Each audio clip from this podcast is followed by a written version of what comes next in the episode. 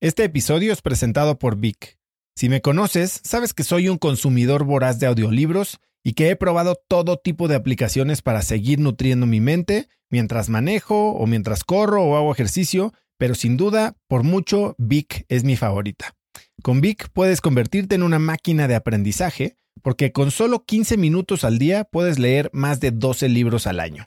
En Vic tienen más de 250 mil títulos y puedes escuchar resúmenes de bestsellers en menos de 15 minutos o libros completos, incluido mi libro Haz lo que importa, así como mis Vic originales como Cómo combatir el síndrome del impostor. Vic, por ser escucha de cracks, te regala 7 días de prueba y después contenido ilimitado por solo 167 pesos al mes en un pago anual de 1.999 pesos al suscribirte a Vic. Simplemente ve a cracks.la diagonal Vic. Vic se escribe B alta E E K.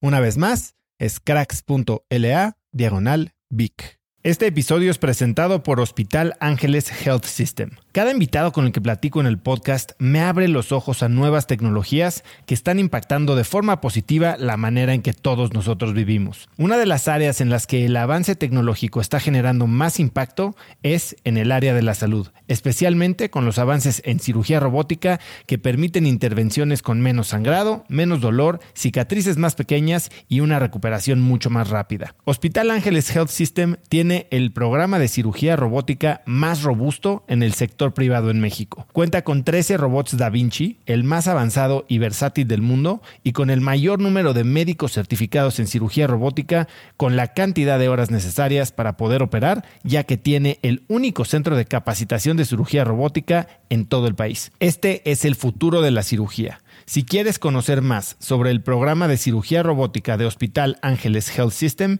y ver el directorio de doctores, visita cracks.la diagonal ángeles. Una vez más, es cracks.la diagonal ángeles. Consulta a tu médico. Y mira que nadie está orgulloso de vender pollos, pero yo siempre digo, quiere lo que haces para que termines haciendo lo que quieres. Y yo sostengo la teoría que antes que ser aventados hay que ser visionario, porque el emprendedor visionario no toma riesgos, administra riesgos. Por eso uno de los grandes valores que tienen esta vida difícil y este origen difícil que yo he tenido es que si yo lo puedo hacer, lo pueden hacer muchos. El que diga que el dinero es la felicidad, lo único que está gritando es que no tiene dinero. Y el que no es feliz con lo que tiene, tampoco lo será con lo que consiga. Así de simple.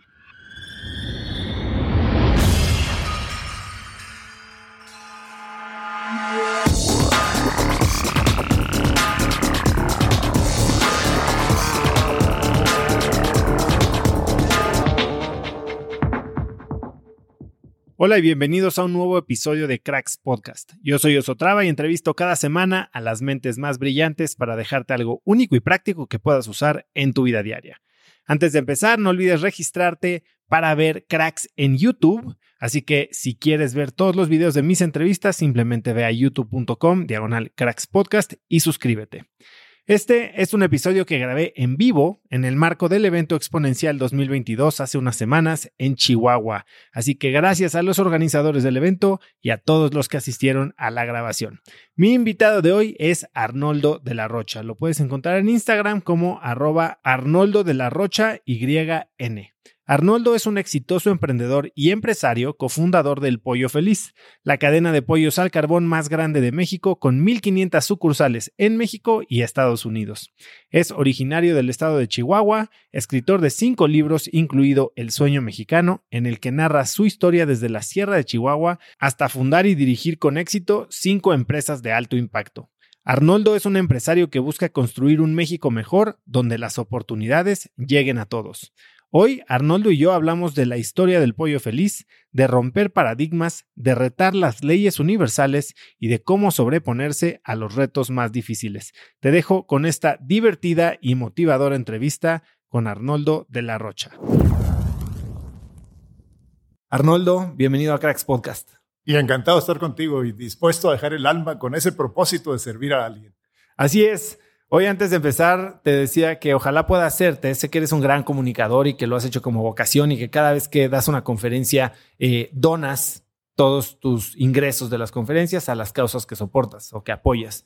Y, decía, ojalá pueda hacerte preguntas que no te hayan hecho nunca. Y me decías, no, hazme las mismas para saberme la respuesta, ¿no?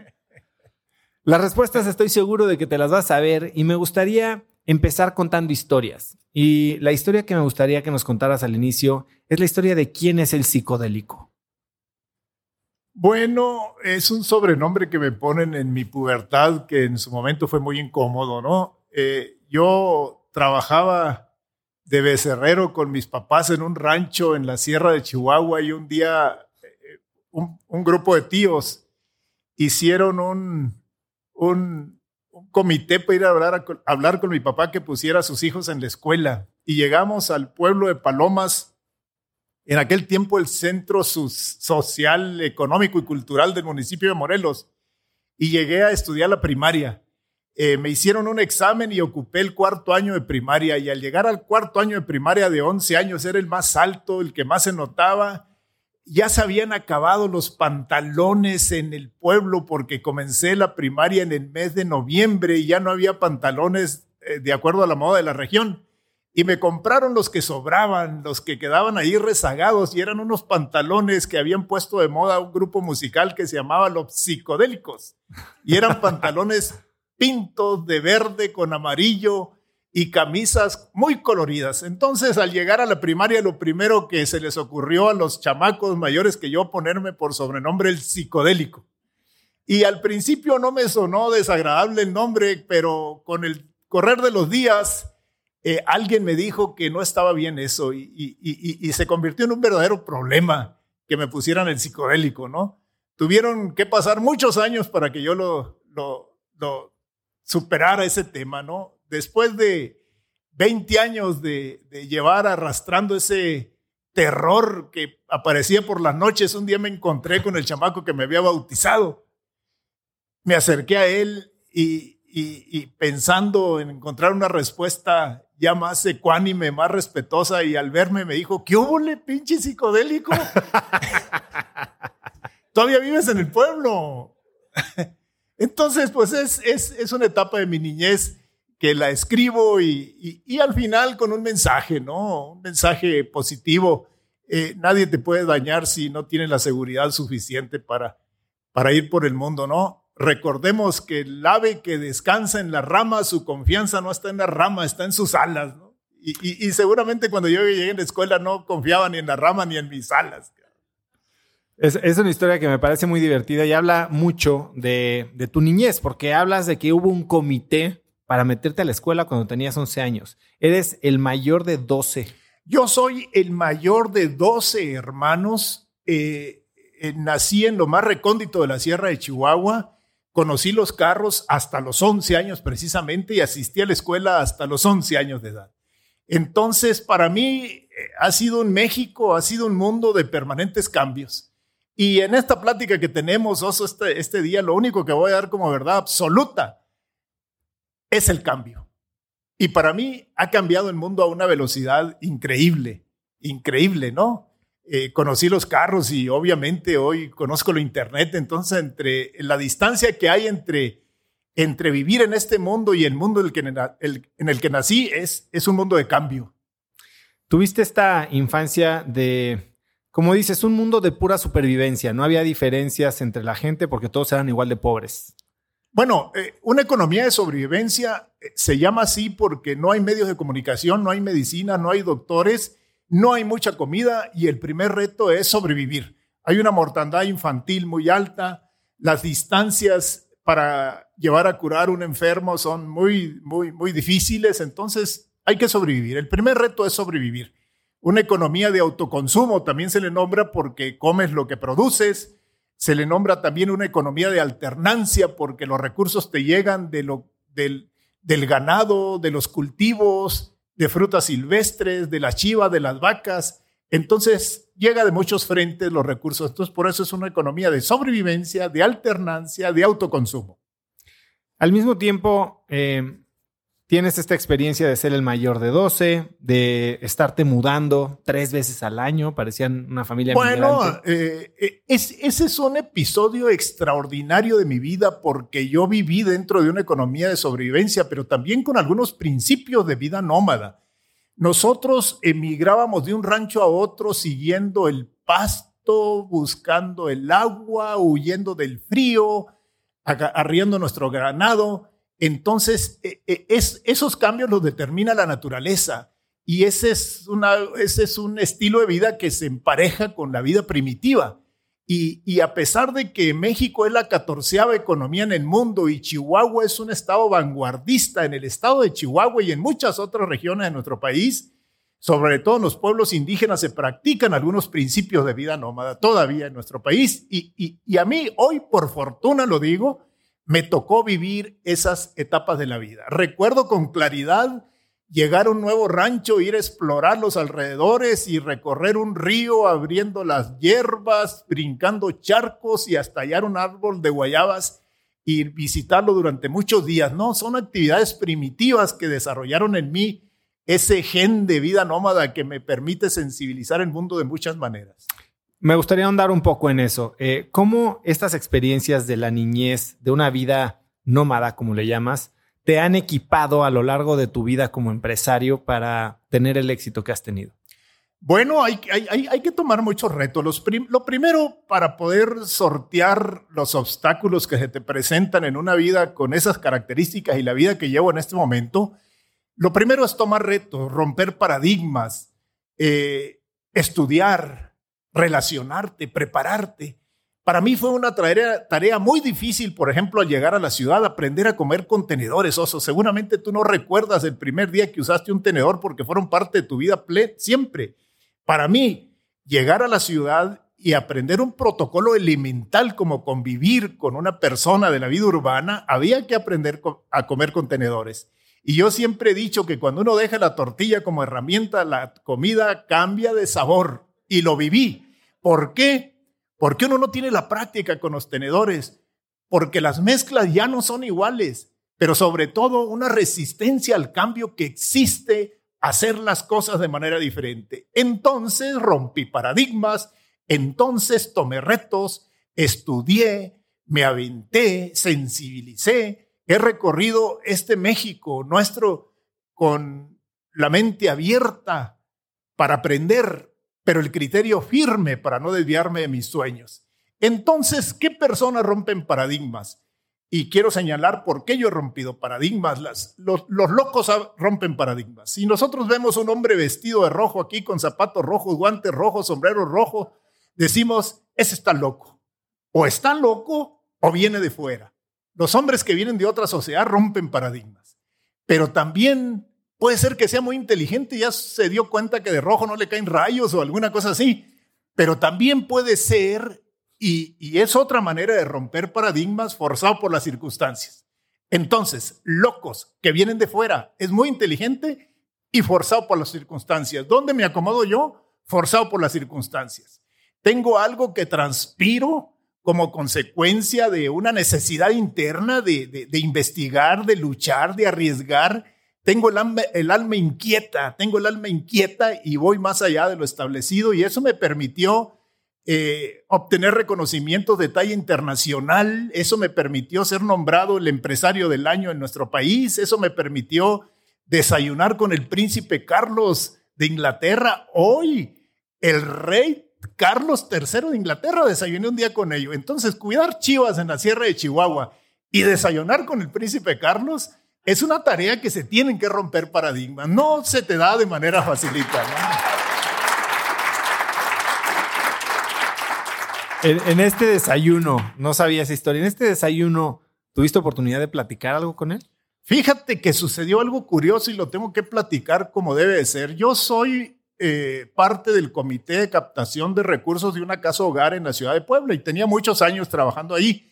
El príncipe Carlos vino a dar un donativo a esa fundación y invitaron a los filántropos más importantes que mantienen esa casa y entre ellos estaba yo.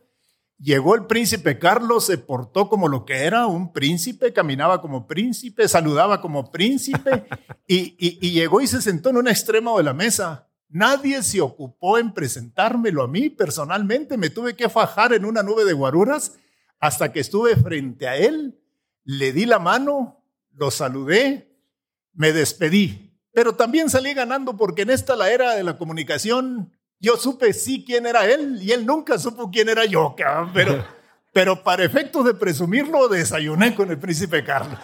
Válido, válido. Dices que tu papá fue un gran maestro de personalidad, que te enseñó entre muchas cosas a montar un caballo, a usar una pistola. ¿Qué otras características para ti de tu personalidad vienen de, ese, de esas lecciones de tu padre? Mira, mi papá era un extraordinario personaje en la región donde nació bueno para andar a caballo, bueno para usar la pistola, bueno para cantar, bueno para tomar lechuguía y, y, y, y, una característica que heredé de mi padre y que es algo extraordinario es atreverse a romper paradigmas. Mi papá rompía paradigmas. Y, y, el romper paradigmas significaba que al llegar a una ciudad buscaba el mejor hotel para hospedarse ahí y, y, sin hacerle muchas cuentas a la economía, pero, pero rompía paradigmas mi papá. Y además mi papá es un contador de historias. Es un contador de historias. Eh, en alguna borrachera de mi tierra, alguien empezaba un chiste y los demás borrachos lo callaban. Que lo cuente don Arnoldo, decía. Porque eso los contaba mejor, ¿no? Entonces seguramente mucho de su manera de contar historias eh, me llegó y, y, el de romper paradigmas pues es parte, ¿no? Pero finalmente también en el mundo de los negocios no puedes nada más contar historias, tienes que ser objetivo. Y, y en este caso mi mamá era, era y sigue siendo, porque mis dos padres viven, muy objetiva. Entonces mi papá soñaba, mi mamá administraba. El adquirir los sueños de mi padre y la objetividad de mi madre me dan un equilibrio para poder encarar eh, los retos que nos manda este mundo contemporáneo. Además de tu padre como mentor, hablas de otro mentor que tuviste en una etapa un poco más madura, el doctor Carlón. Bueno, no exactamente el doctor Carlón. Mira, eh, eh, la Sierra de Chihuahua, en su última sierra hacia la frontera con Sinaloa, ofrece la posibilidad de vacacionar para escapar del calor de la costa sinaloense. Entonces, algunos empresarios importantes de Sinaloa construyeron unas cabañas cerca de Zarupa y ahí iniciamos un intercambio de productos. Nosotros vendíamos leche, quesos, eh, nos convertimos en guías de turistas y, hicimos un intercambio, pero en ese intercambio, en esa cercanía, surgió una amistad. Y cuando nosotros emigramos, forzados por las circunstancias a la ciudad, eh, nos acercamos con el doctor Carlón, que en aquel tiempo era el director del Seguro Social en la costa, en, el estado de Sinaloa. Eh, a los primos y tíos mayores que yo les dio trabajo de choferes, de afanadores, de jardineros. Yo tenía 17 años. Eh, me preguntó qué sabía hacer en la ciudad. Le dije que no mucho. Entonces me diseñó un puesto que se llamaba asistente para lo básico. O sea, mandadero reportando directamente con el doctor Carlón. Entonces cortaba el jardín, lavaba la camioneta, iba por el periódico. Ahí estaba yo trabajando con el doctor Carlón cuando uno de los miembros de la familia se pusieron a vender pollos en la Juárez y degollado en los Mochis, Sinaloa, les fue bien, me hablaron y me dijeron, existe la posibilidad de que te enseñemos y te ayudemos a que pongas un negocio. Quiero llegar a eso un poco más adelante. Ellos se convirtieron en mis, en mis ángeles de la guarda, ¿no? Entonces, eh, presenté mi renuncia con el doctor Carlón, me deseó buena suerte, me vine a los mochis, me dieron el curso, me entregaron el título y desde ese día me he dedicado a dignificar mi oficio. De, del doctor Carlón y de la experiencia que tuviste con él, ¿qué es lo que te llevas? Y tal vez él venía de un mundo más sofisticado que el que tú vivías en ese momento. ¿Y cómo las experiencias que tuviste alrededor de esta persona de influencia, de mundo, porque entiendo que comía en los lugares más elegantes, ¿Cómo te han ayudado después a la hora de relacionarte en esos niveles? Bueno, eh, el doctor Carlón acostumbraba a desayunar en el Hotel Ejecutivo en la calle Obregón, en la ciudad de Culiacán, y en aquel tiempo era uno de los lugares más importantes del noroeste del país. Para mí fue un verdadero choque porque al bajar a la costa sinaloense, antes de bajar a la costa sinaloense, yo vivía en una casa de, de techo de tableta, troncos de pino y sin piso, eh, que no fuera más allá de la tierra, con piso de tierra, ¿no? Entonces, al llegar al lobby del hotel ejecutivo, fue un primer choque que tuve yo con la vida urbana. Entonces me sorprendía caminar sobre aquellos azulejos, azulejos tan elegantes. Había unos sillones de piel de camello rojo que pasaba lejos de ellos. Por algún momento pensé, si llego a manchar un sillón de esos con mi sueldo asistente para lo básico, todavía lo estuviera pagando en este momento, ¿no? Entonces, el, doctor Carlón simplemente significó la confianza que otorgó en mí para darme un trabajo y, ese proceso de adaptación a la ciudad. La ciudad, aquel que viene del campo, sin duda alguna la ciudad ofrece un, proceso de adaptación muy, muy minucioso porque en la ciudad no se barbecha, en la ciudad no se jinetea un caballo, en la, en la ciudad no se cuidan las vacas.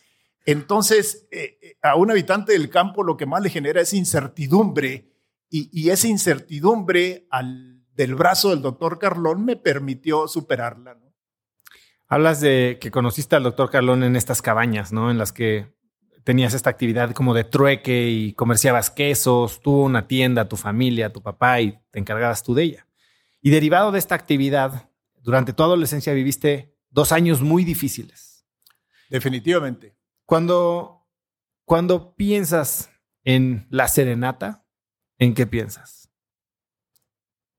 Uh, hasta me cuesta trabajo agarrar viada en ese, en ese tema, ¿no? Bueno, yo como hijo de la Sierra de Chihuahua tuve que pagar el precio de ser hijo de la Sierra de Chihuahua. Yo nací en la frontera de Sinaloa, Chihuahua y Durango, en lo que es conocido en el mundo como el Triángulo de la Muerte. Y soy un testimonio fiel de que se le puede dar la vuelta al efecto de la región al efecto del entorno donde tú naces. Eric Fromm dice, el hombre es fruto de la sociedad donde nace y difícilmente escapa a la influencia de su entorno. Yo escapé a la influencia de mi entorno, no sin antes pagar el precio. Y efectivamente, allá por los años 70, un día me aprendió la policía y me metió dos años a una prisión en los mochis.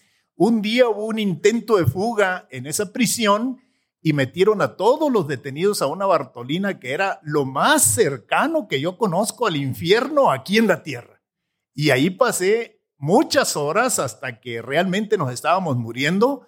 Nos sacaron y al estar dentro de la Bartolina, el primer sueño era abandonar la cárcel dentro de la cárcel y luego salir a la cárcel normal y luego salir a la libertad y rehacer realmente la vida. Cuando tienes 16 años y estás rodeado de ese mundo, tienes que tener mucha fuerza, mucha disciplina y mucha decisión para darle vuelta al camino que tenías trazado. El camino que tenías trazado. El día que salí de la cárcel, dije lo que era de la cárcel, se queda en la cárcel. Y al hombre le podrán arrebatar todo, menos la libertad de actitud para definir su propio destino. Y de eso, de eso me he ocupado los últimos 50 años de mi vida, porque tengo 50 años vendiendo pollos de manera honrada y contribuyendo al crecimiento de nuestro país, a la economía y participando para hacer un México mejor.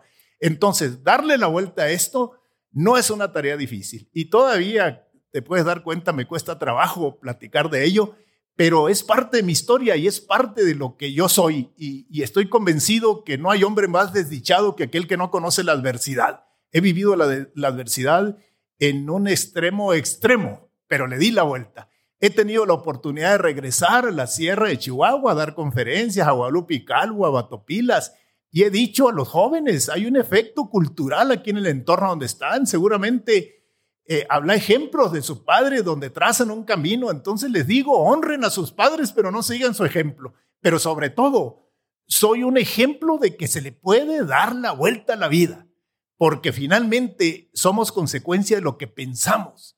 Lo que vemos en el exterior de un hombre solo es lo que piensa. Entonces lo que hay que cuidar son los pensamientos. Cuéntame un poco más, en estos dos años, de estar rodeado de gente que tal vez entró con la misma inocencia y inocencia tanto eh, legal como inocencia personal a, la cárcel por motivos que desconocen o desconocemos.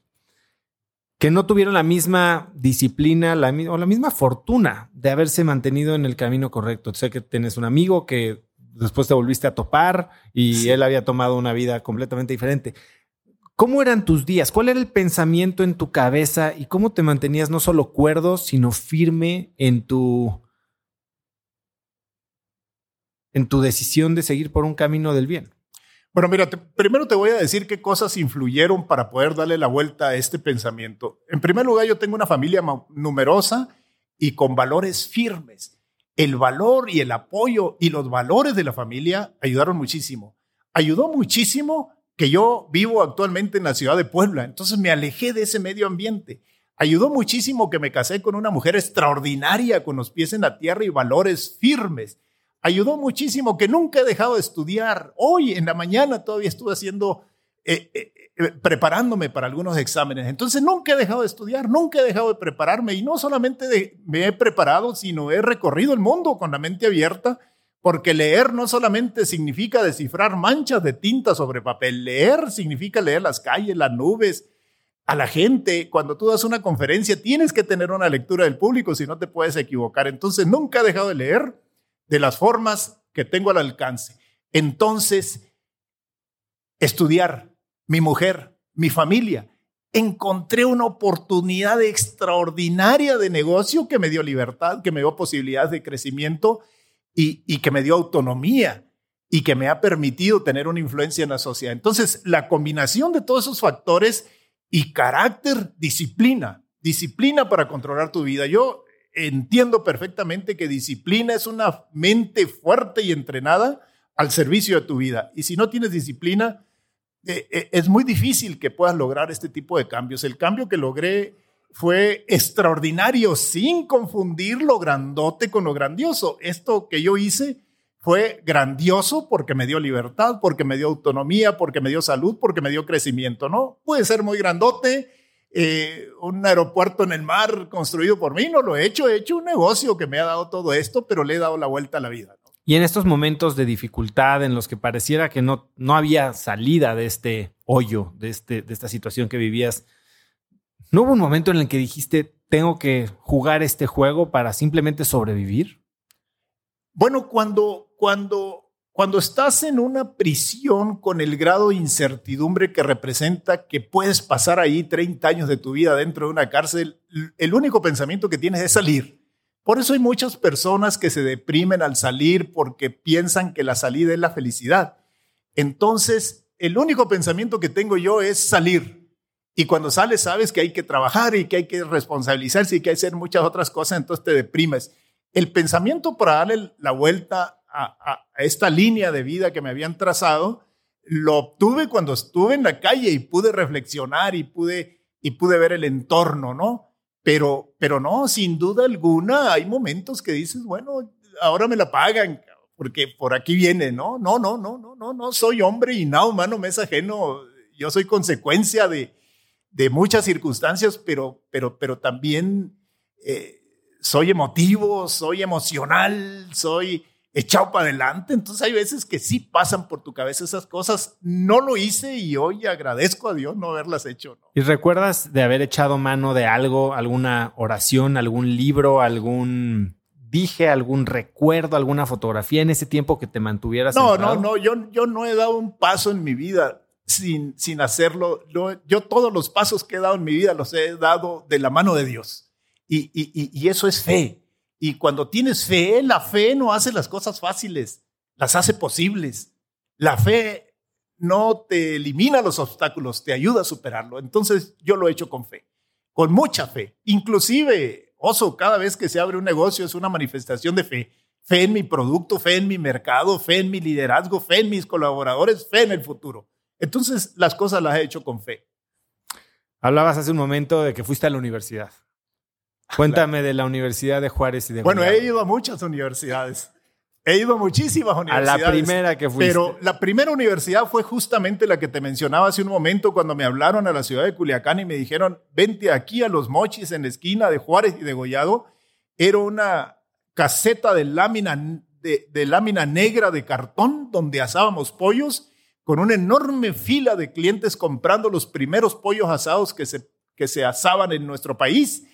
Y, y, ahí me dieron un curso intensivo de cómo asar pollos, ¿no? Algunas verdades absolutas, no te pongas en ciudades muy grandes, no cambies el partidero, eh, verdades absolutas que tuve que ir cambiando sobre el camino de la vida, pero, pero en ese lugar me dieron un curso de 15 días en una cantina contigua al local estaba una cantina que recuerdo hasta el nombre, se llamaba La Sirenita, y como sinodales pusieron unos músicos norteños y tomamos mucha cerveza, me entregaron el título de pollero. Me subí al Chepe y me vine a Chihuahua y de eso hace 50 años que me dedico a vender pollos. Y vender pollos durante, durante 50 años es una cosa extraordinaria porque la mayoría de los negocios nacen, crecen y mueren. Es muy difícil. Es más, creo que pocos empresarios que tengan 50 años en el mercado que hayan puesto una idea y que esté viva después de 50 años vas a encontrar en tu vida. Cuando encuentres uno, tómate una foto con él y mínimo pregúntale cómo lo hizo. Entonces me subí al tren a Chihuahua, me bajé en Ciudad Cuauhtémoc, empecé a caminar por las calles de Ciudad Cuauhtémoc buscando un local para vender pollos asados cuando llegaba a un local y decía, quiero vender pollos asados, me decían, está loco, o sea, aquí lo que nos gusta es la carne asada. Estuvieron a punto de echarme la policía como un loco que andaba por la calle buscando un local para vender pollos, pero finalmente alguien confió en mí, me rentó un local, me puse a vender pollos, eh, rápido llegué a tener éxito y, y, nos extendimos el modelo que tenían en la Universidad de Juárez y Gollado se clonó en Chihuahua, se clonó en León, Guanajuato, se clonó en muchos otros países, en, muchas otras ciudades del país. Y hoy Pollo Feliz es líder nacional. El líder nacional, de lo cual estamos muy orgullosos porque durante este tiempo hemos generado más de 20 mil empleos, tenemos más de mil sucursales y, confiamos eh, de estar vivos en el futuro. Yo hasta confío que Pollo esté vivo, Pollo Feliz esté vivo después de que yo me muera. Pero para poder lograrlo hay que hacer las cosas con pasión. Y mira que nadie está orgulloso de vender pollos, pero yo siempre digo, quiere lo que haces para que termines haciendo lo que quieres. Me encanta dar conferencias, pero para dar conferencias tengo que vender muchos pollos. Yo no puedo ir a compartir un fracaso ahí al público. Tengo que decirles cómo me ha ido bien. Entonces, pues desde luego que lo he hecho con mucha pasión. Dices que gran parte del éxito que tuvo Pollo Feliz en sus eh, tiempos iniciales se debe a que cayeron en un círculo virtuoso de mejora. ¿A qué te refieres con eso? No, no, no, no. La mejora continua es una necesidad elemental en los negocios. Mira, ¿qué negocios van a competir? ¿Qué negocios van a sobrevivir? ¿Qué negocios van a trascender? Aquellos negocios que estén dentro de una permanente mejora continua. Pero vamos más a lo específico. Van a ser negocios que capaciten a su gente, que hagan diferenciación con su gente. Son negocios que tienen que estar innovando y son negocios que tienen que estar focalizados a solucionar las necesidades de sus clientes. Entonces, por eso tenemos que trabajar con agentes, entonces, con las personas. Máximo valor a productividad, máximo valor a las personas. Las personas hacen las cosas, la productividad mantiene unida a las personas, porque si no somos capaces de, generar recursos, no tiene caso tampoco reunirnos, ¿no? y, mente abierta, nuevamente, mantener a tu gente con mente abierta, porque yo digo y lo sostengo, mentalidad del pasado en tecnología del futuro solo es frustración. Entonces hay que mantener a las personas con la mente abierta para estas necesidades. Con esas características, las empresas van a trascender. ¿Y qué tan importante es que las empresas trasciendan? Bueno, necesitamos empresas vivas, que las que están crezcan, trasciendan, que lleguen del extranjero nuevas empresas y que muchos jóvenes salgan a emprender. Y todos echándole montón podemos generar los empleos que nuestro país necesita, porque hay 1.500 empleos rezagados entre jóvenes que se incorporan y 1.500 jóvenes que se van a los Estados Unidos, 1.500 jóvenes que se van a la piratería, a la delincuencia o los tenemos que mantener. Y un joven sentado en un sillón con sueños, con energías, es un peligro social. Tiene que encontrar trabajo. La casa donde vive el ocio pone su oficina el diablo. Y tenemos que generar empleos a esos trabajadores. Y solamente las empresas generan empleos de manera sostenida y permanente. Por eso yo sostengo también que ser empresario en México alcanzas el rango de héroe social. Porque genera riqueza. La riqueza que no se genera no se puede repartir. Y además, eh, obligados a generar crecimiento, obligados a capacitar, obligados a todos aquellos compromisos sociales que tiene la empresa, porque una empresa no solamente es del dueño, es de la sociedad. Por eso estamos orgullosos de lo que hemos hecho juntos. Somos un modelo único a través de un modelo familiar que hemos hecho lo que hemos hecho. Quiero entender, porque hablas del pollo feliz como una empresa, ¿no? Y es una empresa, como dices, única. Polleros, hay muchos. Changarros, miles. ¿En qué momento deciden convertir el pollo feliz en una empresa? Bueno, no es lo mismo hacer negocio que hacer empresa. El negocio es ganar dinero. Yo te vendo una camioneta y si te descompone en la esquina ya la vendí, ya gané. Hacer empresa es tener un compromiso con los colaboradores, con la sociedad, con los clientes y con los accionistas. Entonces, si no te constituyes en empresa, es bien probable que un día te alcance el desorden. Entonces, por una necesidad natural, nosotros tuvimos en un momento, en una coyuntura de nuestra vida, diseñar un plan estratégico donde pudimos definir con claridad nuestra visión, misión, objetivos, valores, filosofía. Y ahí empiezas a constituirte en una empresa comprometida con todos los frentes. Entonces, nosotros somos una empresa socialmente comprometida, pero no termina ahí, eh, eh, eh, no termina nuestra tarea en pagar impuestos, no termina nuestra tarea en pagar la nómina y los aguinaldos. Tenemos que ir un poquito más allá. Yo sostengo que si queremos hacer un mejor país, el camino más directo y sostenible es vamos formando mejores mexicanos. Y en ningún lugar los empresarios somos más influyentes que con nuestros colaboradores para abrirles una visión de lo que es el mundo, eh, enseñarle muchísimas cosas que el destino nos dio la oportunidad de aprender, las tenemos que compartir con responsabilidad con nuestra gente, porque en este país queremos un mejor México. No es suficiente ser bueno, hay que hacer que otros sean buenos. Y los cambios sociales se dan por los que tienen el poder, el poder político, el poder económico, el poder intelectual, el poder militar.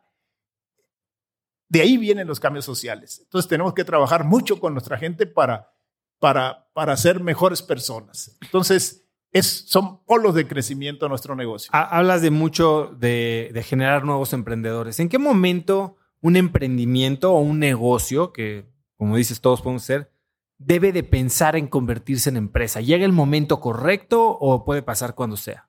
Mira, eh, aquí sí que el cuerpo avisa. En el momento que sientes que te alcanzó el desorden, necesitas estructurar tu empresa. Hay, distintas circunstancias, hay muchas empresas que ya nacen con un plan estratégico perfectamente diseñado, pero hay muchas empresas que nacen como pequeños negocios y en el camino van sintiendo que ya necesitan una estructura porque los negocios se dirigen con un enorme sentido común, pero el sentido común tiene un límite. Cuando ya no ve qué está pasando detrás de una pared, ya no puedes aplicar el sentido común. Solamente lo puedes hacer cuando tienes una guía, un mapa de qué es lo que vas a hacer los próximos días. Por eso yo sostengo que en nuestro país no es suficiente trabajar mucho para hacer un patrimonio. Hay personas que trabajan muchísimo y están amoladas. Hay personas que saben muchísimo y también están amoladas. El reto es darle valor agregado a cada una de nuestras acciones. Y para darle valor agregado a cada una de nuestras acciones es saber a dónde vamos, es definir un camino. Y, un plan estratégico significa hacer un mapa del camino que voy a recorrer. Eso lo hago con la visión y las acciones que tengo que ejecutar diario para llegar a esa visión. Entonces, darle valor agregado a nuestras acciones significa saber a dónde va, a dónde vamos. Y, digo también, el que no sabe dónde va, ya llegó. Que ni se estrese, ya llegó. Y, por otra parte, el que sabe dónde va, ya tiene camino andado. No hay viento favorable para aquel que no pone rumbo. Hay que saber hacia dónde vamos. Y el mundo hasta se pone de acuerdo para dejar pasar al que sabe dónde va. Hace un momento hablabas de, de cómo diseñaron este sistema familiar, porque si bien es una empresa, Pollo Feliz no es una corporación, es una federación. No, somos un modelo único, como, como, como te comentaba al principio, somos un modelo único de crecimiento. El generar 20 mil empleos a través del modelo familiar que nosotros tenemos tiene que tener algunas características y algunas condiciones en mercado especiales para que esto ocurra. El dueño del negocio en Ciudad Obregón nada tiene que ver conmigo en la ciudad de Puebla. Él tiene su propia empresa y sus propios compromisos coincidimos en la imagen corporativa, coincidimos en las gráficas de compra, coincidimos en las producciones publicitarias, en la compra de publicidad, en la compra de pollo, donde nos conviene coincidimos. Pero, pero, pero somos autónomos en cada una de las plazas donde estamos. El, el, que está en Chihuahua es autónomo aquí en Chihuahua, como lo soy yo en Puebla, como lo es en León, Guanajuato, y lo son en Tijuana. Esa es una característica. Es una característica que, que no tiene una central tardada para informar, para decidir. Eh, si se muere el de Irapuato, no le pasa nada al de León, Guanajuato. Entonces somos consecuencia de ese espíritu de, de emprendedor, de ese compromiso y todo lo que significa para nosotros esta oportunidad que nos dio el destino, que nos dio la vida, ¿no? hay que reconocerlo porque muchas veces hay que entender que somos consecuencia del esfuerzo, pero, pero también hay un toque de suerte ahí, también hay algo. Yo no, yo no, yo no dejo de creer en Dios, yo no dejo de creer en diosidencia, yo no quiero, yo no dejo de, de, de, pensar en que hay fuerzas externas. Pero, pero también creo que en épocas de crisis no hay que levantarse en armas, hay que levantarse más temprano. También creo que la suerte se reparte a las seis de la mañana. Y si me levanto tarde, las oportunidades son como los amaneceres. Si tardamos, amanece. Estamos en la jugada. Este modelo de independencia coordinada, vamos a llamarle, eh, del que fuiste presidente, ¿no? Sí. Eh, tiene muchos beneficios, como estas economías de escala, sin tener que tener una empresa centralizada. Tiene perjuicios y tiene beneficios. ¿Cuáles pero son esos? son malos beneficios. Cuéntame un los poco de perjuicios los dos. son que si tratan mal a un cliente en, en Guaymas, se va a dar cuenta toda la República y no podemos tener una reacción y ir a regañar al de Guaymas, porque si regañamos al de Guaymas me dice, bueno, pues respóndeme por mis negocios y mi, mi, economía es autónomo el de, el de Guaymas, ¿no? Entonces, hay quien no usa bien el logotipo, hay quien no tiene nivel de servicio, hay quien inclusive no está creciendo y está dejando abierto una área del, del mercado. Y, y, y, hay quien no acude ni a las juntas, porque en una familia de 300, de 300 personas, hay quien dice, yo tengo este changarro y aquí vivo bien y no me moleste, no me interesa crecer. Y hay quien, por otro lado, en el otro extremo, están visionando el mercado que tiene aquel que no trabaja. Entonces, desde luego que sí hay problemas, como problemas hay en todas las empresas, pero en una empresa familiar, en alguna ocasión me dijeron, oye, ¿y cómo le han hecho para no pelearse en su familia? Desde luego que nos hemos peleado, ¿no? Pero, pero lo hemos superado y estamos juntos y creciendo porque además nos conviene. ¿no? Algo que me encantó del libro y que, bueno, creo que todo el mundo se ha dado cuenta hoy es las frases, ¿no? Eres alguien muy dicharachero y, me gusta mucho porque yo soy muy así. Pero también das muchos tips de negocio y has dejado ver algunos aquí, ¿no? Uno de ellos es eh, esta filosofía de que ustedes compraban la tierra de los locales, vamos a decir. No lo rentaban y decían que así estaban preparándose para las épocas de vacas flacas donde no tendrían que estar pagando renta, que es un poquito si conoces la historia de McDonald's, similar a lo que ellos pensaron, ¿no? El negocio de real estate.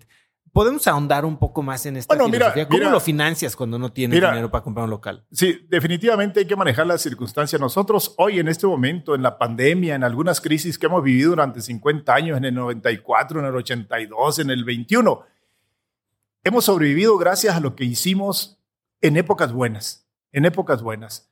Cuando yo llegué a Ciudad Cuauhtémoc a tratar de rentar un local era prácticamente imposible que yo comprara el local. Pero una vez que me fue bien, sí tuve la oportunidad de poder adquirir un local y entonces eh, muchos de los locales son, son, son propios, también tenemos rentados, pero esto es una lectura y una aplicación correcta en el momento que se necesita. Yo, yo sostengo y dentro de este mundo de frases que mencionabas ahorita, el dinero se consigue cuando no se necesita. Si ya tienes el problema encima de que hay una crisis y no eres dueño del local, no, eso lo hicimos antes. Entonces lo hicimos cuando pudimos y compramos locales, pero hay épocas que no podemos comprar locales, ya los tenemos y disfrutamos de esos beneficios que dan más oxígeno, dan más solvencia a nuestros negocios para, para, para encarar, encarar las distintas crisis. Hace un momento también hablabas de estas verdades universales que se impartían en la Universidad de Juárez y de Gollado, ¿no? Una de estas era no contrates a personas más inteligentes Ah, que sí, tú. claro, en la Juárez y de Gollado me dijeron, nunca contrates a alguien que traiga corbata porque es más listo que tú y tarde o temprano te chinga. y le hicimos caso. Pero mira, un, un reto muy grande, Oso, venía en las verdades absolutas. No existen verdades absolutas. Hasta un reloj descompuesto tiene razón dos veces al día. Fíjate, hasta un reloj descompuesto tiene razón dos veces al día. Imagínate las personas, dónde están las verdades absolutas y nosotros sí tuvimos que sortear verdades absolutas. No se te ocurra poner negocios en Estados Unidos en el momento que un mexicano cruza la frontera, le gusta más las hamburguesas que el pollo. No se te ocurra ponerte en una ciudad grande, vas a quebrar como ejote si te ponen en la Ciudad de México. Fueron, son verdades en lo global, pero también en lo específico. Eh, tú tienes que reportar lo que está sucediendo en tu vida, Zarupa, el rancho donde nacimos, el eje, del, el, el, el, de enlace que tenemos nosotros ahí en Zarupa, ¿no? Pero también no cambies el partidero, que el partidero tiene que ser de leñas y no el pollo sabe de otro modo. Entonces, Todas esas cosas las tuvimos que sortear, ¿no? Pero son 50 años. Además hay otra cosa. México ha cambiado. Si, si estuviéramos con una sola verdad, México ha cambiado. México ha cambiado y cambiaron nuestros clientes, cambiaron nuestros factores de decisión. Una cosa extraordinaria que nunca imaginamos es que nuestro producto estuviera vigente 40 años después. ¿Cómo encuentras un producto que esté vivo después de 50 años?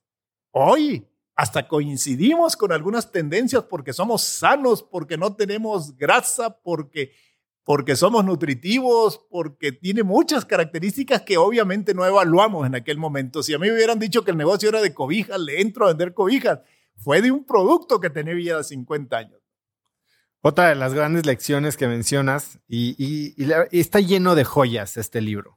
Eh, es mejor un mal acuerdo que un buen pleito. Y hace poco alguien me habló a pedirme una mentoría y me decían, me están chingando, me están robando, me están haciendo un fraude y necesito demandarlos. Le dije, mejor un mal acuerdo que un buen pleito. Sí. Y acababa yo de leer tu libro. Eh, ah, mira. ¿qué, cuéntame de alguna vez en la que agradeces haber hecho un mal acuerdo. No, muchas veces, muchas veces. Mira, eh, uno de los conflictos en el ámbito laboral es cuando despides a un colaborador. Un colaborador le pagaste el sueldo los cinco años que estuvo contigo, le pagaste el aguinaldo, le pagaste las prestaciones y se desarrollan sentidos de pertenencia con el colaborador y contigo que a la hora de negociar una, una, una separación y llegas a un escenario legal laboral donde todo, toda la razón tiene el colaborador y con justa razón porque está más amolado, ahí he hecho miles de acuerdos que lo que más quiero cuando salgo de la Junta de Conciliación es olvidarlos pero tienes que tener esa capacidad de olvidar y dejar atrás momentos difíciles. Si no te quedas enganchado ahí, termina tu negocio.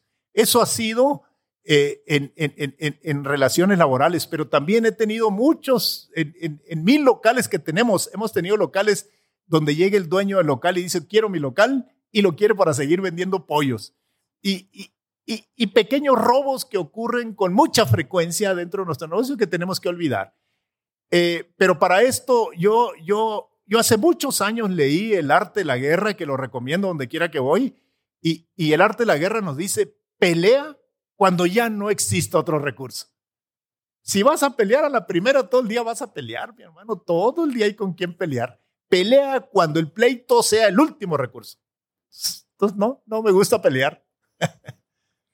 Hoy estamos eh, en un entorno de emprendimiento, tratando de comunicar y fomentar este, este camino de vida, ¿no? Y, a los emprendedores normalmente se nos cataloga como personas muy arriesgadas, como excesivamente arriesgadas. Y tú tienes una opinión bastante diferente de eso. No, muy diferente, muy diferente. Yo cuando voy a una universidad a platicar precisamente de emprender, las universidades me invitan a dar un testimonio de emprendedor, fundamentar lo importante que es emprender y motivar a emprender. ¿Por qué es importante muchos emprendedores? Porque necesitamos generar empleos. ¿Cómo motivo a los emprendedores? Bueno, nada se paga mejor en nuestro país que, que emprender, que tener un proyecto, ser autónomo y tener éxito. Pero en el tema de emprender, cuando yo estoy en una universidad, pregunto, ¿quién quiere ser emprendedor? Y levantan la mano todos porque lo ligan justamente con ser valientes, con ser aventados, con ser arrojados.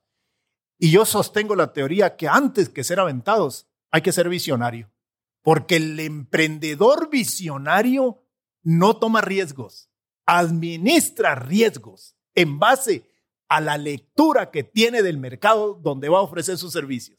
Si yo me aviento a lo loco y fracaso, es caro, caro en tiempo, caro en dinero y caro en frustraciones. Puede ser que no vuelva a emprender.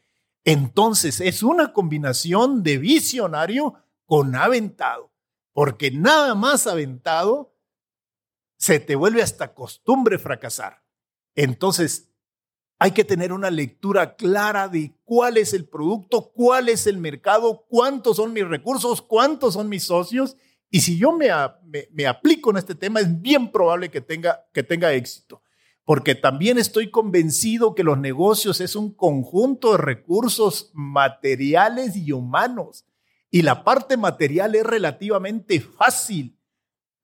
Un, un pollo, una parrilla, una camioneta, dinero la visión, la responsabilidad, la constancia son igualmente importantes. Y ahí es donde la visión nos tiene que decir dónde nos metemos. Meterse a lo loco y fracasar es muy caro. Analiza bien la necesidad que vas a solucionar. En una vida de negocios como la que has tenido, no solo en el mundo del pollo, sino también de bienes raíces y los otros negocios que has empezado, eh, sí, a veces no, no hay que pelear, pero para no pelear tenemos que negociar, ¿no? Tú dices que en la vida se tiene no lo que se merece, sino lo que se negocia. ¿Cuáles son tus tres tips básicos para salir avante en una negociación? Detecta inmediatamente quién tiene el poder. Date cuenta inmediatamente quién tiene el poder. Y te platico una cosa. Yo, yo hago negociaciones con Bachoco, hago negociaciones con Pilgrim, hago negociaciones con las grandes compañías. Y, y, y, y y muchas veces ellos tienen el poder y a veces lo tengo yo. Hay veces que hay que detectar quién tiene el poder. Porque finalmente, ahora durante la antes de la pandemia, el poder lo tenía yo. Porque ningún cliente llega al mostrador de pollo feliz y dice, deme un pollo bachoco. Dice, deme un pollo. Y es un pollo mío, es un pollo feliz. Y ninguno dice, deme un pollo pilgrim. No le interesa lo que hay de ahí para atrás. Y las compañías estas grandes compañías avícolas en México, nuestras aliadas y nuestras benefactoras en muchos casos, están interesados en incentivar el consumo de pollo y lo hacen a través de nosotros. Entonces, ahí yo tengo el poder. Pero acaba de ocurrir que la guerra de Ucrania, el cuarto productor de maíz en el mundo, ya no hay maíz, subió el maíz, bajaron la producción y ahora le venden pollos al que quieren. Ahora el poder lo tienen ellos. Entonces, hay que detectar inmediatamente. Si tú no sabes quién tiene el poder en una negociación, quién tiene el poder en una negociación, puede ser que fracases y te pierdas una oportunidad de negociar. Hay que tener paciencia. Yo digo la paciencia. Primero escucha y escucha y analiza y propon con objetividad. Entonces, detectas quién tiene el poder, tienes la paciencia, detectas tus propias fuerzas y, y, y desde luego eh, cómo lo comunicas, cómo lo estructuras, cómo lo vendes. Acuérdate que el 75% de productividad es comunicación. ¿Cómo lo vendes? De ahí emanan muchas otras, otras, otras pequeñas cosas. Siempre hay que ser un caballero al, negociar, ¿no? Nunca eh, darle impacto de grosero, de, de, de eh, siempre, siempre deja la puerta abierta para que existan posibilidades de negociación, aun si la negociación fracasa, deja la puerta abierta. Algo debe pasar. ¿Tienes alguna negociación de la que te sientas particularmente orgulloso? Muy orgulloso alguna de ellas. Muy orgulloso. Yo vivía en Zarupa y, y en Zarupa no pasaba nada. Llegaban las aguas, luego las aguas se iban y luego nos quedábamos a esperar las aguas de nuevo. Los días se arrastraban lentamente, se arrastraba el sol y otro día ahí estaba el sol también. Pero, pero, pero, pero ahí vivíamos en Sarupi y no pasaba nada. Cerca de nuestro rancho, en un pueblo minero, había una sociedad diferente a la nuestra y dentro de la sociedad del pueblo había chamacos más popov, hijos del dueño de la tienda. Yo no puedo decir fifi porque me voy a ver muy mal, pero, pero, pero había unos chamacos hijos del dueño de la tienda, hijos del presidente municipal y estos chamacos consiguieron un rifle para venir a tirarle a los pichones que crecían en un bosque cerca de Zarupa. Y ahí llegaron. Pidieron prestado un rifle a mi tío Nacho, era un rifle de un solo tiro que había que sacar el casquillo con una navaja y, les prestó Hilario, mi primo, como artillero para que operara el rifle. Nunca me invitaron a mí. En un morral estos chamacos traían cuatro latas de leche Nestlé, leche condensada y dos paquetes de galletas. Llegaron a tirarle a los pichones. Cuando pasaron por enfrente de mi casa me incorporé al grupo. Ellos iban disfrazados con lentes oscuros, parecía que tenían equipo como para como caerle en el lomo a un gorila en el Congo sin que el gorila se diera cuenta. Así pasaron por enfrente de mi casa, pero yo también estaba camuflado porque mis pantalones me los, me los ponía en junio y me los quitaba en septiembre.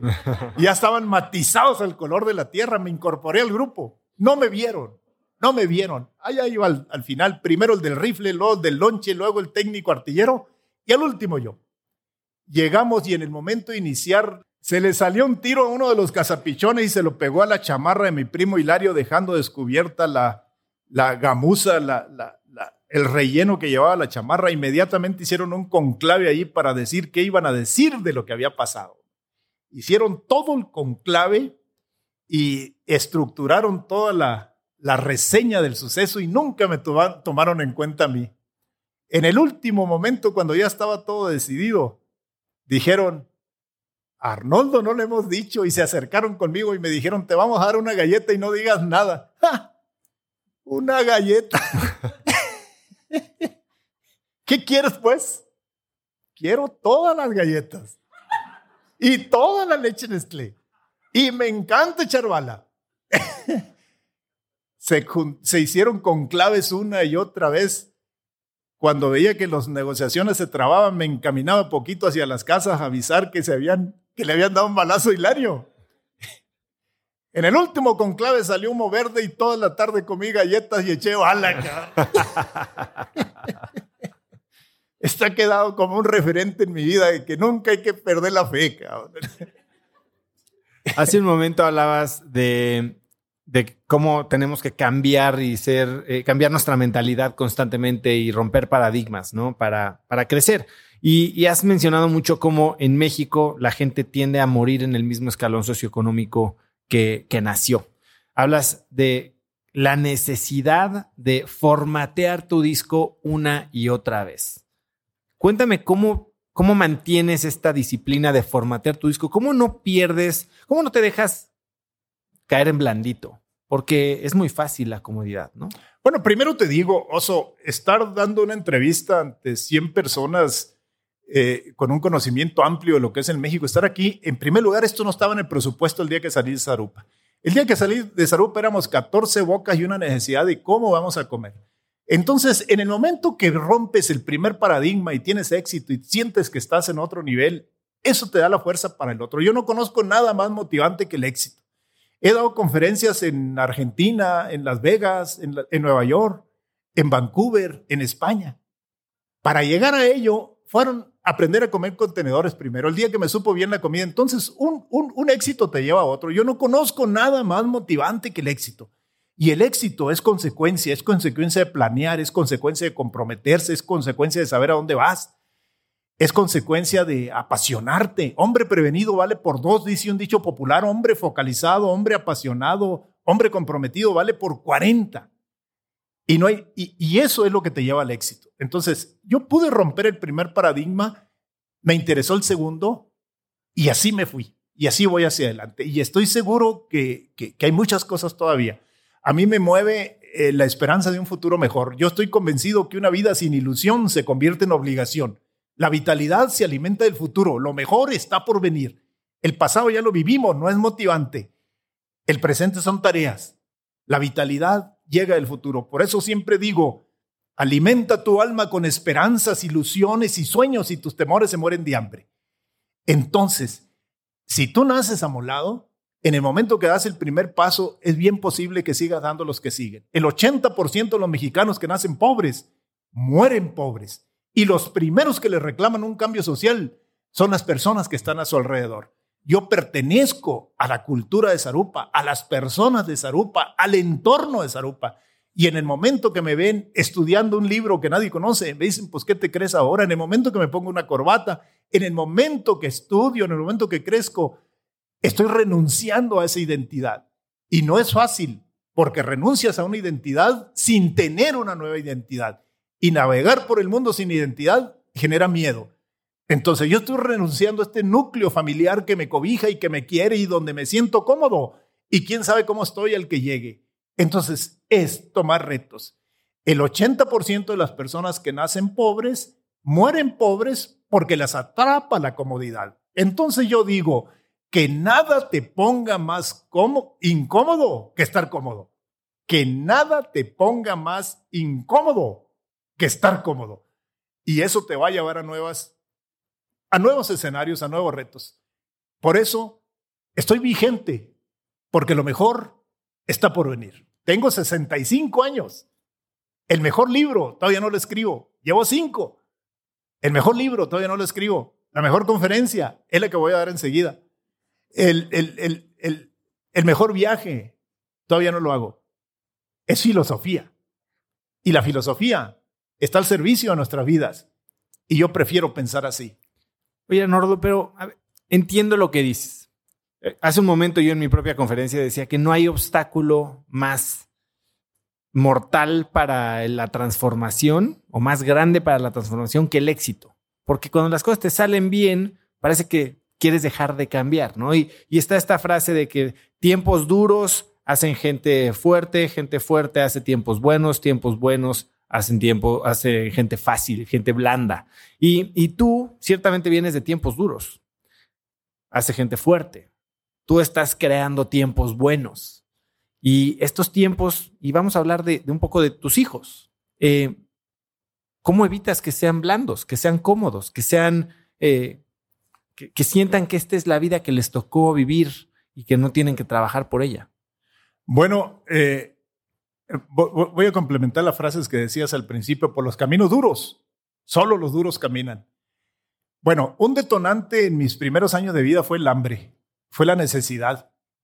Y es hambre en varios aspectos, porque era hambre también de reconocimiento, de afiliación, de pertenencia, de trascendencia, pero había hambre primaria también. Si yo no vendía muchos pollos, seguramente iba a trabajar en la obra, porque lo que sabía hacer en el campo no aplica en la ciudad, tendría que trabajar de nuevamente de jardinero, de velador, de jinete, de vaquero, o haciendo zanjas aquí en alguna calle de Chihuahua.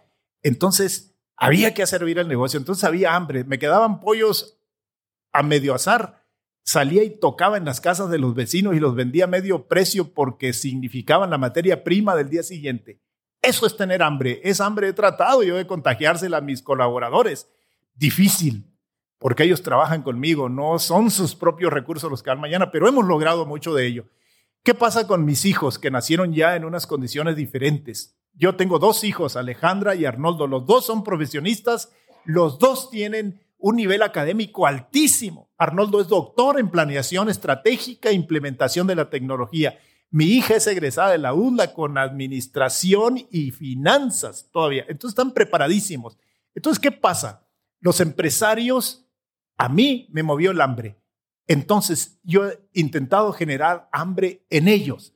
Ya no puedo yo generar el hambre primaria en ellos, pero sí hacerles saber que las empresas y los empresarios no solamente queremos dinero, queremos participación social, queremos reconocimiento, queremos mayor participación del mercado donde estamos, queremos trascendencia.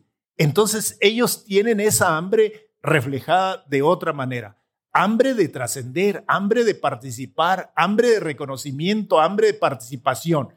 Entonces, en eso estamos trabajando. Pero hay culturas en el mundo que dicen de manera clara, si tu hijo no tiene hambre, genérasela para que sepan lo que cuesta ganarse el dinero. Los japoneses, los suizos, mandan a sus hijos a otros países donde están seguros que van a tener que tender las camas, van a tener que trabajar. Entonces, si tu hijo no tiene hambre, genérasela, porque el hambre es necesaria, lo mismo que el miedo. Muchas veces me han dicho jóvenes emprendedores, oiga, don Arnoldo, pero yo tengo miedo. Si no tuvieras miedo, no emprendas, muchacho, porque el miedo es el que te hace levantarte, el miedo es el que te hace responsabilizarte, el que te da la constancia. El miedo es necesario también, el hambre es necesaria también, ¿no?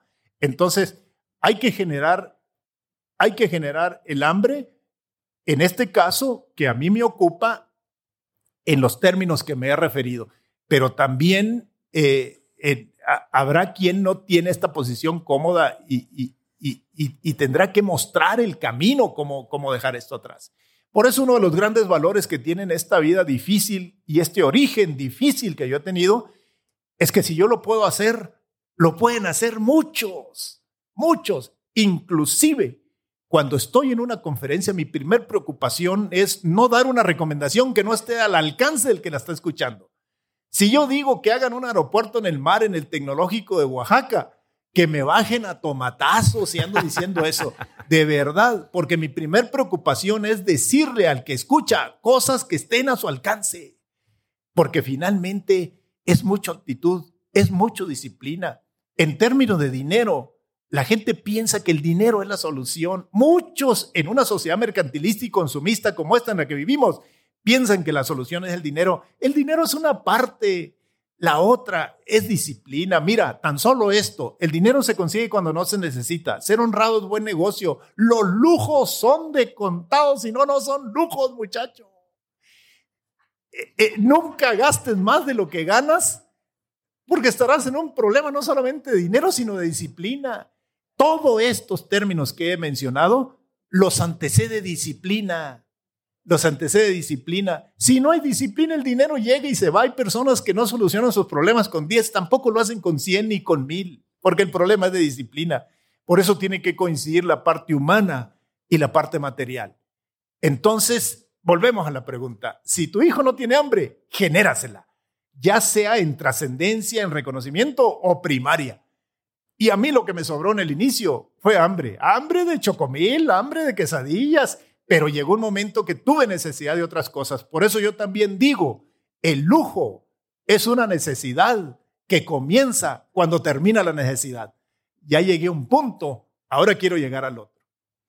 Hablas ahora del dinero, ¿no? Y, tiene una frase tu libro que dice, el único, el que piensa que la felicidad, el dinero trae felicidad, lo único que demuestra es que no tiene dinero. Sí, claro, claro, desde luego que sí. El que diga que el dinero es la felicidad, lo único que está gritando es que no tiene dinero.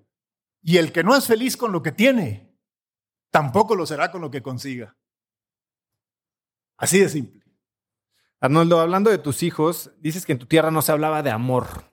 ¿Cómo? En tu tierra no se hablaba de amor. No, no, no, ese no. ¿Tú cómo hablas de amor hoy? Oh, mira, eh, eh, los mexicanos somos malos para comunicarnos. Cuando yo doy una conferencia, digo, muchas veces digo, si de, esta conferencia se llevan la tarea de comunicarse mejor, se van a llevar mucho. Porque tenemos que formar a nuestros hijos, porque tenemos que liderar, porque tenemos que eh, ordenar, porque tenemos que hacer equipos. Por muchas razones, la comunicación es vital en nuestra vida. Y en mi tierra la comunicación era mala, muy mala. Los adultos platicaban con los adultos, los niños con los niños y había temas tabú que no trataban. La economía, yo nunca supe cómo funcionaba la economía en mi casa. Sabía que había que llevar calabazas para que las cosieran, pero no había, no había un referente de la economía, pero tampoco lo había del amor. Si yo llego con mi papá y le digo, papá, necesito saber mucho del amor, me hubiera dicho, sáquese, chamaco livinidoso. Eso se aprende en la vida. Y se aprende en la vida, pero se aprende mal. En mi tierra las mujeres eran buenas y eran serias. Si es seria, es buena, decían. Entonces había competencia de serias. Competían para verse serias. Sacabas a bailar a una muchacha y le decías, ¿cómo te llamas? Pues Lupe, pues ¿cómo? ¿Cuántos años tienes? Pues 15, pues ¿cuántos? Así hablaban. Yo me imagino en un escenario de comunicación todo lo que pudo haber dicho. ¿Cómo te llamas? Guadalupe Osorio Mejía para servirle, virgencita, pero no muy fanática. ¿Y usted de cuáles pilas usa su radio? Entonces, e, es comunicación. Ahora, ¿por qué importante la comunicación, Oso? Porque vivimos en una sociedad donde nadie gana la guerra solo. Entonces necesitamos comunicarnos mejor porque necesitamos vender ideas, necesitamos convencer clientes, necesitamos formar a nuestros hijos, hacer equipos. Ahí es importante la comunicación. ¿Y por qué importante el amor? Y me refiero al amor entre un hombre y una mujer. ¿Por qué importante el amor? Porque nada en la búsqueda de la felicidad influye más que con quién decides casarte o no casarte. Nada influye más en la búsqueda de la felicidad que con quién decides compartir tu vida, con quién casarte. Si le hierras a esta, ya valió. Por eso cuando platico con jóvenes les digo, van a decidir qué estudiar, van a decidir dónde vivir, van a decidir la empresa donde trabajan, pero también van a decidir con quién se casan. Y por eso es importante el amor. Y, si tomamos en cuenta que una de las funciones importantes que tenemos es formar mejores mexicanos, esas relaciones son importantísimas, no son las únicas. Mantenemos mente abierta, no son las únicas, pero son muy importantes. Entonces, amor, comunicación, y eran cosas justamente que escaseaban en mi tierra.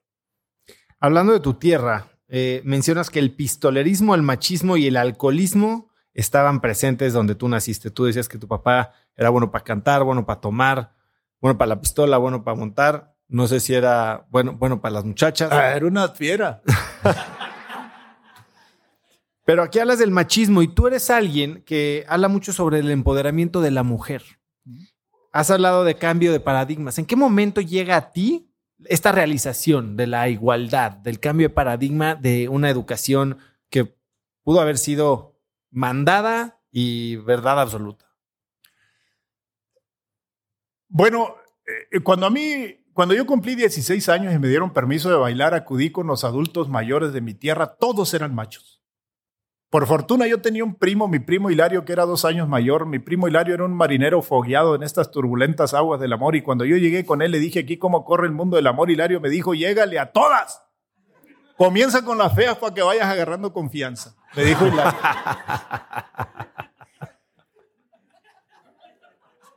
y continuó diciendo Hilario, no existen mujeres castas sino mal seducidas.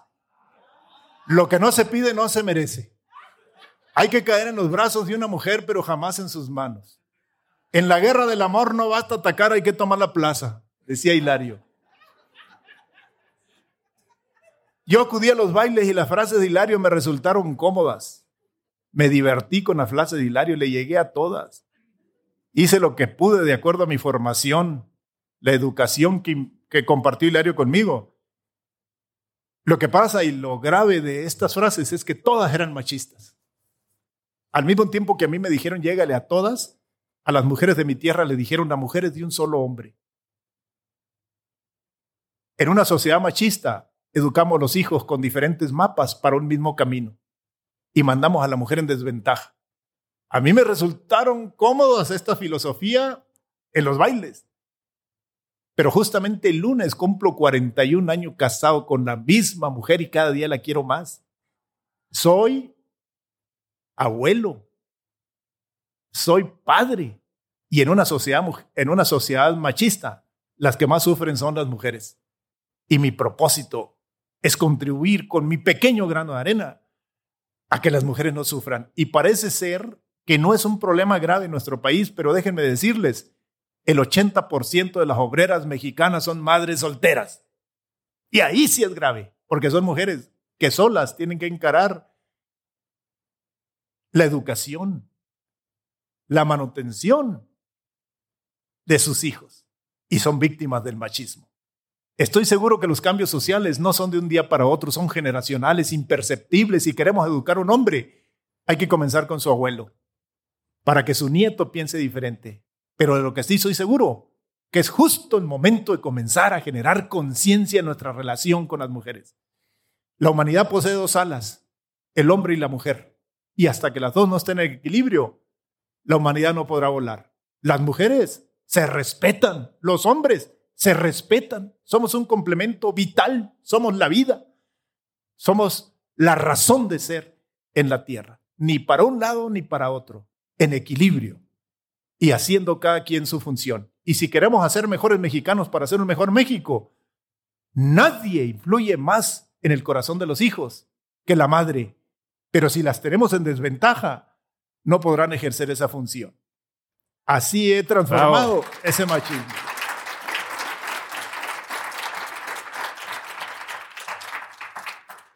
Arnoldo, eh, la mejor conferencia será, la siguiente conferencia. Es la que Te invito a que la escuches. La voy a escuchar con mucho gusto. Aunque ya me le eché aquí, yo no sé qué van Aquí entre nos, por eso pedí que el, podcast fuera antes que la conferencia. Eh, eres de viajes y el mejor viaje es el que viene. Has hecho caminatas por todo el mundo. ¿Cuál es tu favorita? La Sierra de Chihuahua. He caminado tanto los ríos de la Sierra de Chihuahua que sospecho que el río se dio cuenta y escribió mi nombre debajo de las piedras. Y un día levanté una piedra y ahí estaba mi nombre. escrito en el idioma de la naturaleza, solamente ella lo sabe. Pero los ríos de la Sierra de Chihuahua, sin embargo, he caminado en Siberia, he caminado en los Andes, he caminado en los Alpes, he caminado en los Apalaches y, soy un caminante empedernido. Acabo de publicar un libro que dice, eh, yo camino para amar más a los que ya amo. Hay personas que caminan buscando llegar a lugares hermosos, otros hacen hermosos los lugares donde llegan. Hay personas, hay lugares donde uno se queda y lugares que se quedan en uno. Ese libro va a salir. He caminado en la Sierra de Chihuahua más de 25 mil kilómetros. Amo la Sierra de Chihuahua. Amo la Sierra de Chihuahua. Decidí no solamente observarlas, sino bajarlas, espinarme, dormir en las piedras, sortear los coyotes, cruzar los ríos. Y las amo y las llevo donde quiera que voy. Soy un promotor convencido que el mejor lugar del mundo para hacer ecoturismo es la Sierra de Chihuahua, por su diversidad, por todo. Y también muy hermoso Chihuahua. Y nada importa si vengo de Delicia, si soy de Casas Grandes, de Juárez o Parral, lo que importa que estamos en Chihuahua.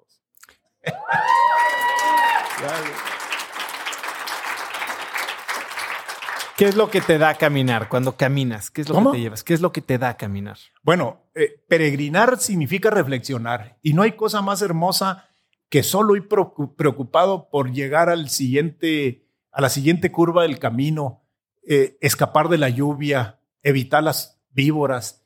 Eh, eh, es reflexionar, es ir, es, es, es, armar historias, es ir hacia a su interior. caminando me di cuenta de lo que era capaz de hacer, de concentración, y, y acabo de caminar cerca de 50 kilómetros en la Huasteca, en la Mixteca oaxaqueña, por ejemplo, y, a los 65 años caminar 50 kilómetros en 10 horas es una cosa extraordinaria que, que, que solamente se puede hacer cuando de niño buscaba guayabas alrededor de los ríos. Esas guayabas eh, fueron el antecedente para desarrollar los músculos que finalmente me permiten seguir caminando ahorita.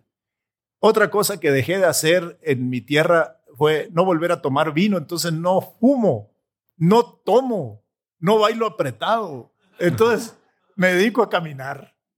Yo tengo el alma inquieta. Tú te debes de haber dado cuenta, Oso, que yo tengo el alma inquieta. Yo no sé dónde se me encaramaron estos chamucos.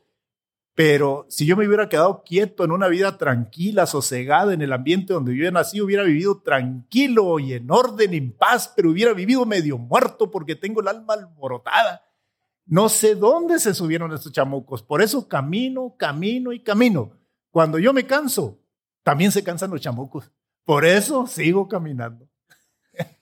Arnoldo, así como eres un alma inquieta, dices que siempre estás aprendiendo, que hoy en la mañana estabas estudiando para un examen. ¿Qué estás estudiando? Mira, yo tuve que hacer la carrera ya adulto, hice todos los estudios eh, en, en, secundaria. Apenas terminé la primaria en mi tierra, apenas terminé la primaria, en la secundaria, eh, universidad y todo lo tuve que hacer. Después eh, entré al IPADE, soy caso IPADE, que es un privilegio extraordinario para mí ser caso IPADE. Hice distintas, distintas maestrías previas y luego lo que más presumo, hice la de dos, alta dirección de empresas en el IPADE. Entonces, sigo estudiando. Mira, en el ámbito de la computación me quedan muchas cosas por aprender, entonces sigo. Eh, yo cuando me dicen no manejas este programa, mi respuesta es todavía no, porque allá voy. No, no, no quiero frenarme, no quiero estar al día, no me quiero ser viejo. Acuérdate que la vejez comienza cuando pesan más los recuerdos que las esperanzas y en este caso tengo que estar abriendo brecha todavía para adelante. Lo mejor está por venir. Arnoldo, ¿cuál es el proyecto, sueño, propósito de los próximos 12 meses al que más le vas a estar dedicando tiempo, energía, el que más te emociona? Bueno, mira, mis negocios me ocupan en gran parte en la parte estratégica y estar pendiente de mis negocios. Fue un reto sortear la pandemia, lo estamos logrando. Ahora, mi reto en los próximos meses es reiniciar el crecimiento de mi empresa. Pero algo que me ocupa y que me apasiona y que me llena plenamente es contribuir a hacer un México mejor.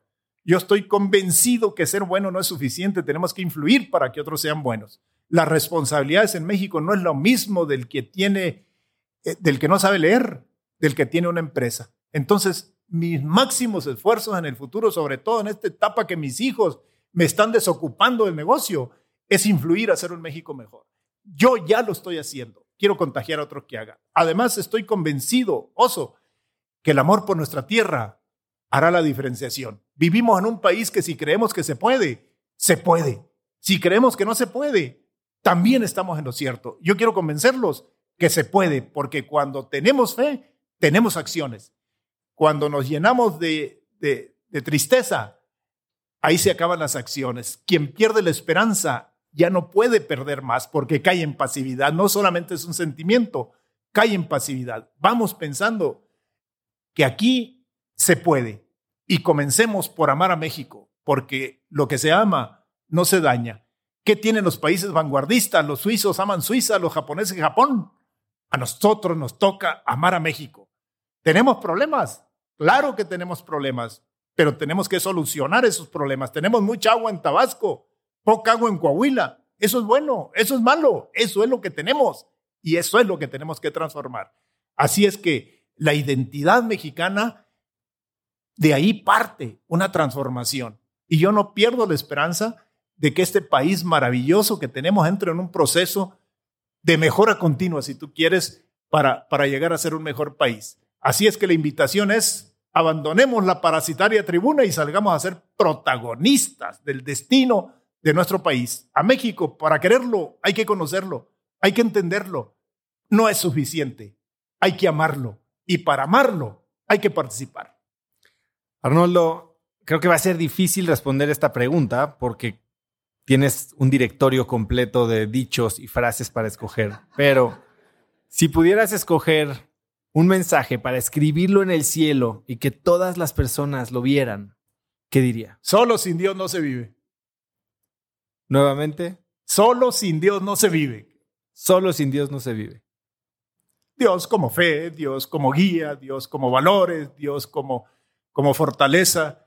Eh, eh, eh, somos te sueltas de la mano de Dios y, vas a navegar. Solo sin Dios no se vive. Pudiéramos decir 544 frases, pero vamos a dejar eso. Arnoldo, ha sido un honor, un privilegio y una gozadera, la verdad, de esta entrevista. Yo me la llevo en el corazón y gracias a todos los que estuvieron aquí. Eres un crack por lo que has construido, por la filosofía de vida que tienes, por la misión que tienes de inspirarnos a todos como lo estás haciendo hoy para hacer cosas más grandes, con más impacto y con, con más corazón. Eh, muchas gracias por estar aquí. Habrá encantado la vida. ¿Dónde puede la gente conocer más de lo que haces, comprar tus libros, seguirte en redes sociales? Aquí venden los libros.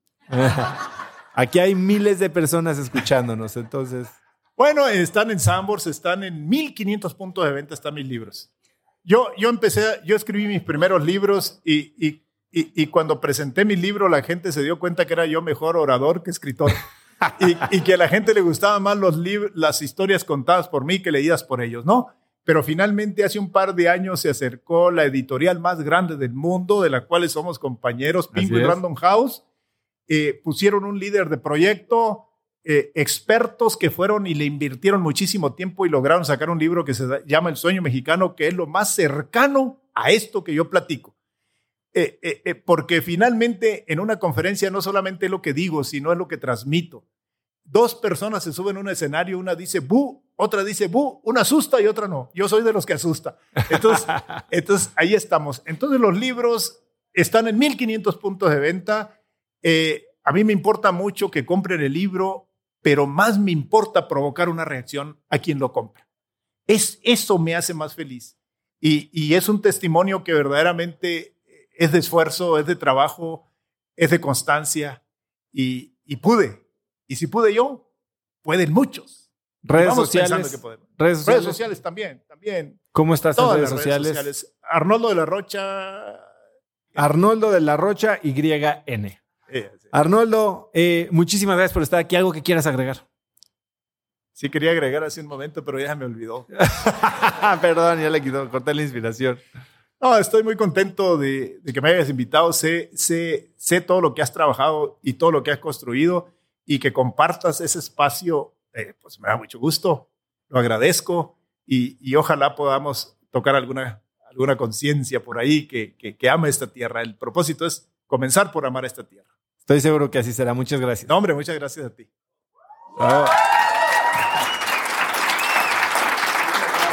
Hombre. Grabar esto en vivo fue muy divertido y la historia de Arnoldo no podría ser más inspiradora. Si te gustó el episodio, compártelo con alguien usando el link cracks.la diagonal 202. También sigue Cracks Podcast en Spotify o suscríbete en YouTube o iTunes y califícanos con 5 estrellas para que más gente nos pueda encontrar.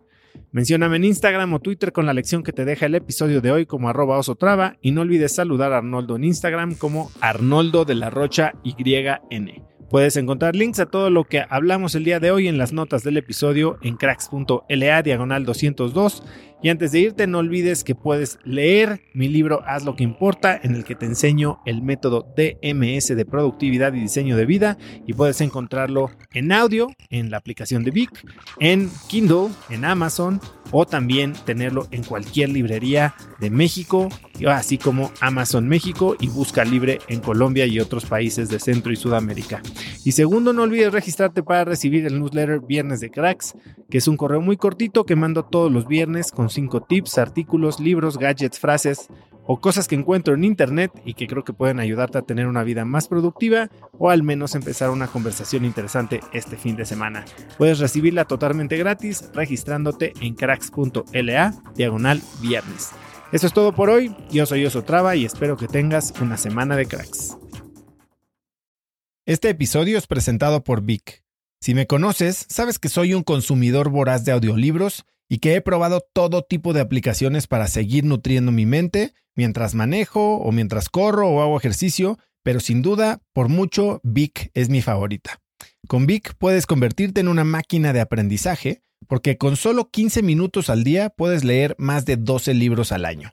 En Vic tienen más de 250 mil títulos y puedes escuchar resúmenes de bestsellers en menos de 15 minutos o libros completos, incluido mi libro Haz lo que importa, así como mis Vic originales como Cómo combatir el síndrome del impostor. Vic, por ser escucha de cracks, te regala 7 días de prueba y después contenido ilimitado por solo 167 pesos al mes en un pago anual de 1.999 pesos al suscribirte a Vic. Simplemente ve a cracks.la diagonal Vic. Vic se escribe B alta E E K.